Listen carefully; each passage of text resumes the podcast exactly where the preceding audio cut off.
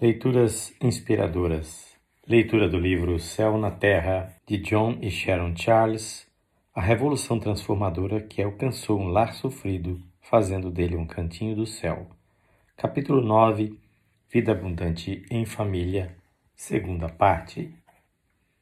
Eu sempre ficava maravilhado com as imprevisibilidades de minha esposa. Por outro lado, era muito gratificante saber que eu também era o complemento certo para ela ela era muito impulsiva e, em várias ocasiões, quase se lançou cegamente em aventuras arriscadas. Eu já era mais cauteloso. Houve situações em que tive de assumir uma posição firme para evitar que ela nos envolvesse em problemas. Ela precisava de uma mão forte para equilibrar sua vida.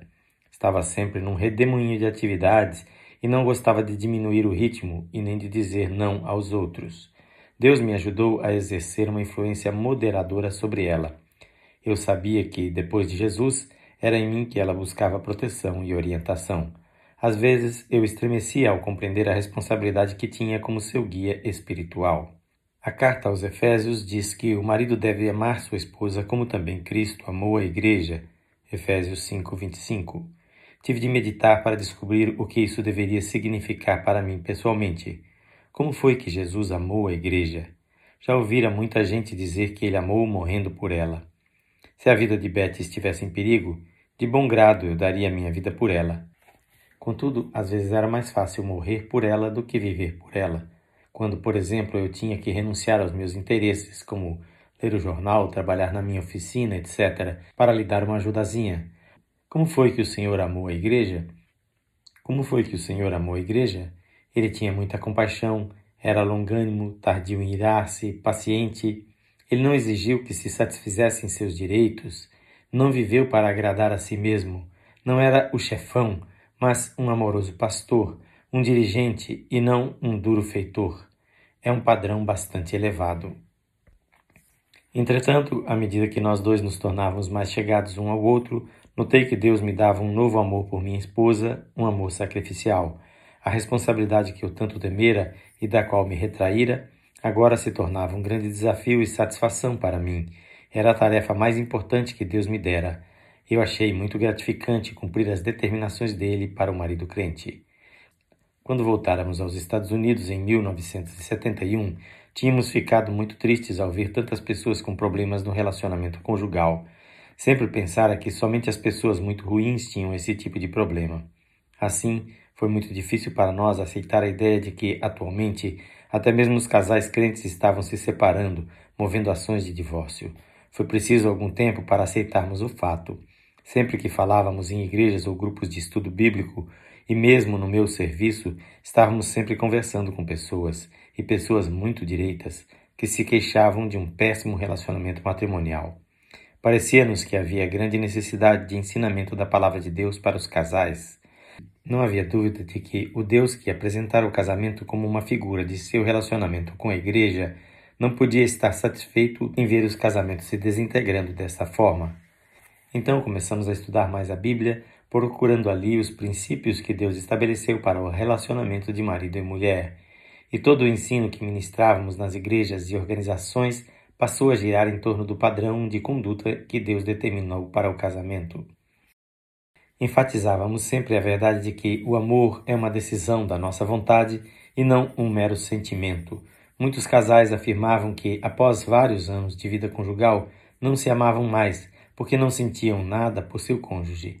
Nós os desafiamos a passar a agir um para com o outro como se o amassem, praticando pequenos atos de gentileza um pelo outro, dando de si mesmos para se auxiliarem mutuamente. Se praticassem isso, iriam ter amor, o verdadeiro amor. Ensinávamos que o verdadeiro amor implica em alto sacrifício para o bem do outro. E a partir daí fomos sendo muito procurados por dezenas e dezenas de pessoas cheias de problemas, buscando aconselhamento em questões mais específicas. Mas a única coisa que podíamos fazer era apontar-lhes a pessoa que havia solucionado nossas dificuldades.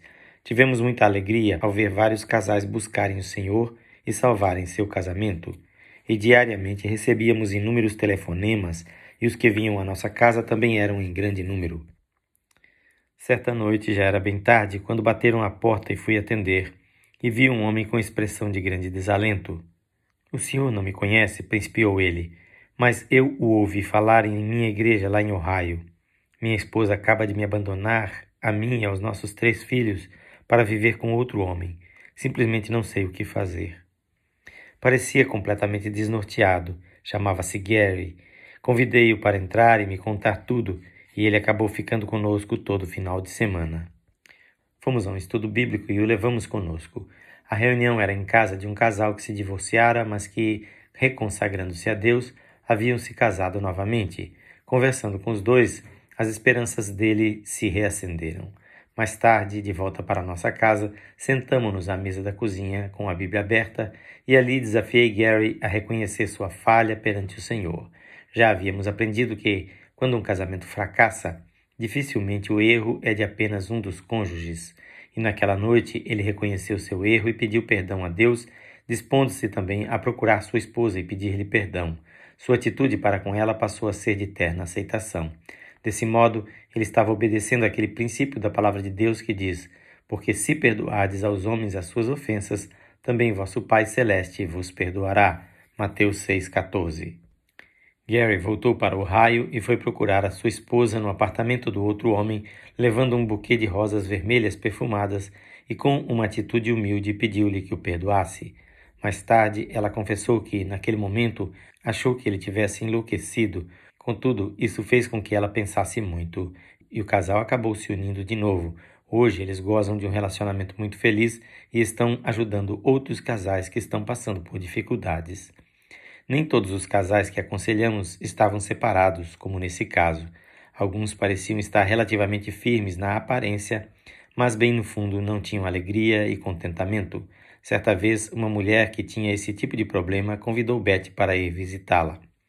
Carl e Jean se amavam muito, disso não havia dúvida. Contudo, ela não gozava de boa saúde, sofria de asma, artrite e outras enfermidades e estava constantemente tomando remédios. Assim sendo, não poderia ser a esposa e mãe ideal que gostaria de ser. Mas começou a ler a Bíblia e percebeu que ela fala muito em cura. Isso a deixou encantada. Alguém lhe falara sobre minha esposa, então ela pediu a Beth que fosse orar por ela. Quando Betty entrou em sua sala, espantou-se, pois não esperava ver o que viu. Pensara que se tratava de uma senhora idosa, mas a que estava ali não tinha mais do que trinta e poucos anos. Imediatamente notou também que ela deveria ter sido muito bonita, mas agora, sentada naquele sofá, com um agasalho envolvendo seu corpo, os olhos fundos marcados por olheiras, parecia haver chegado ao fim de suas forças. Aliás, ela já tinha até mesmo tentado suicídio, mas não fora bem sucedida. Mas, assim que minha esposa chegou, ela foi direto ao ponto. Na leitura de amanhã teremos a terceira parte deste capítulo. Quem faz esta leitura é seu amigo, pastor Edson Grando. Que o Senhor Jesus abençoe ricamente a sua vida.